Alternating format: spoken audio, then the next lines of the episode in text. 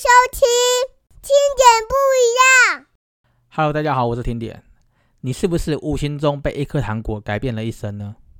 今天听点呢，想分享一个关于人类行为与成长的关系的一个大型研究。把一群人当做是实验的目标，而且是长期又大型的研究，其实是非常不容易的。尤其呢，你要把这个时间轴拉长，从婴儿哦，从出生就开始了，持续这个研究，一直观察到这个人长大成人，这是一个极大的工程，而且重点是具有相当的参考价值。今天呢，就从这个研究中来探讨一些可能对于我们人生道路或是教养孩子有帮助的一些资讯。可以让您启发产生不同的想法与做法。这个实验的内容是这样的：实验计划的名称叫做丹尼丁研究。这个实验呢，已经进行超过四十年了。实验的地点就在纽西兰的一个叫做丹尼丁的一个南岛小镇。这也是这一个计划命名的由来，叫丹尼丁研究。科学团队呢，挑选了在一九七二年出生的一千名婴儿。进行了一个长期的追踪分析，关注这些婴儿从小到大的一个生长过程，其中的内容包含了身体健康的状况、心理发展的状况、社会交往的关系、生涯规划发展等等。研究的结果涵盖了人类健康与行为的所有面向。这项大型研究呢，目前仍在持续的进行当中。而且呢，还有百分之九十六的人们继续被研究着。这个研究也有定期测量和评量受测者的一个情况，因此产生了许多与人类行为相关的主题研究的数据和证据。今天听点呢，透过听点不一样讨论，先撇除一些极端的数据，毕竟哦，一千个研究的标的，还横跨了这么长的时间做一个研究。无论是家庭教育的变数，或是生活环境的变数，或是人际关系的变数，还是一些社会科学或是一些医学病理上的变数等等，可能都会涵盖在这个研究内容当中。但是我们呢，还是可以用一个很客观的角度来参考这一份研究报告所提出来的普遍性的结论。毕竟呢，你要先找到一千个同一年出生的婴儿。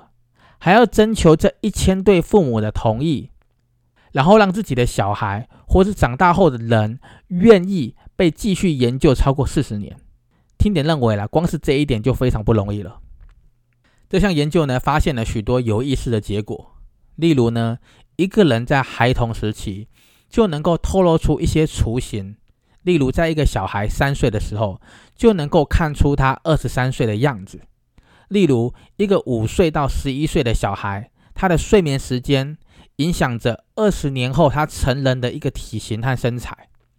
科学家也有发现，睡得少的人长大后他比较容易变胖，因为发育期的睡眠会影响着荷尔蒙，而埋下日后容易变胖的一个因子。还有，看电视的习惯可能会影响着孩子的未来。研究团队报告也指出。孩童时期如果看电视看得多，长大后容易产生胆固醇过高，也可能染上烟瘾。相反的，电视看得少的小孩呢，长大后拿到大学毕业证书的机会会比其他的人多了四倍之多。话说回来，今天的主题，为什么一颗糖果有可能改变人的一生呢？这个可能就要说到。这群科学家在孩童四岁的时候，都会做一个实验，叫做棉花糖实验。最早，这个棉花糖实验是在一九六六年的时候，在史丹佛的大学，一个米歇尔博士针对幼儿园的孩童进行有关自制力一系列心理经典的测验。在这些实验当中呢，小孩子可以用直接选择一份奖励，好，有时候可能是棉花糖，可能是饼干或巧克力等等的。或是选择等待一段时间之后，通常这个一段时间大概是十五分钟啊，就是说这个小孩子好等了十五分钟之后，他再回到这个房间，他就能够拿到两份的奖励。意思就是说，这个小孩如果愿意等十五分钟，他原本是一个棉花糖会变两个，或是两片饼干变四个等等的，他就拿到两份的奖励。这个实验要测试的就是那个人的自制力。研究也发现哦。为了拿到更多的奖励，能够坚持忍耐更长时间的小孩，通常啊具有更好的人生表现，例如他的往后的人生有更好的成绩、更好的教育成就、更好的身体的一个健康指数，以及更好的其他的指标。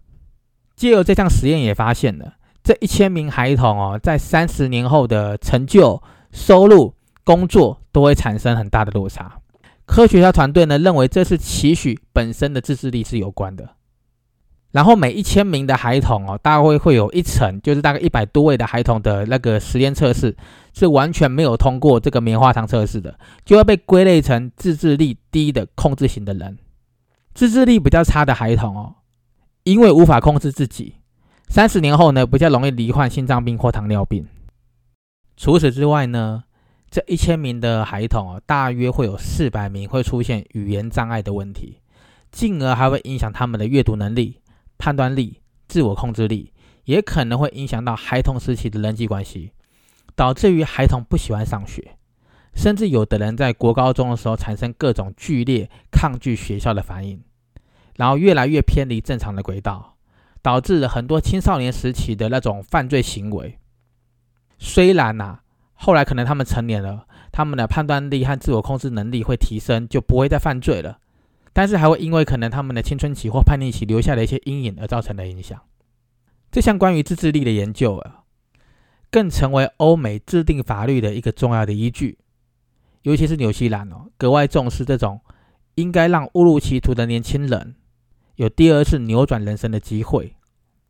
这项丹尼丁的实验当中的棉花糖的研究，也获得了欧美的广大回响，后来也被制作成了纪录片。所以聊到这里，让听点想起小时候自己就是一个有语言障碍的人。我不善于表达我想要的事物，总是哦脾气先出现，然后解释的不清楚，最后干脆就懒得解释了，导致于常常被长辈贴上一个这是一个个性有问题的小孩。我常常就这样子啊，被人家讲说我是个性有问题的小孩，这样的一个标签。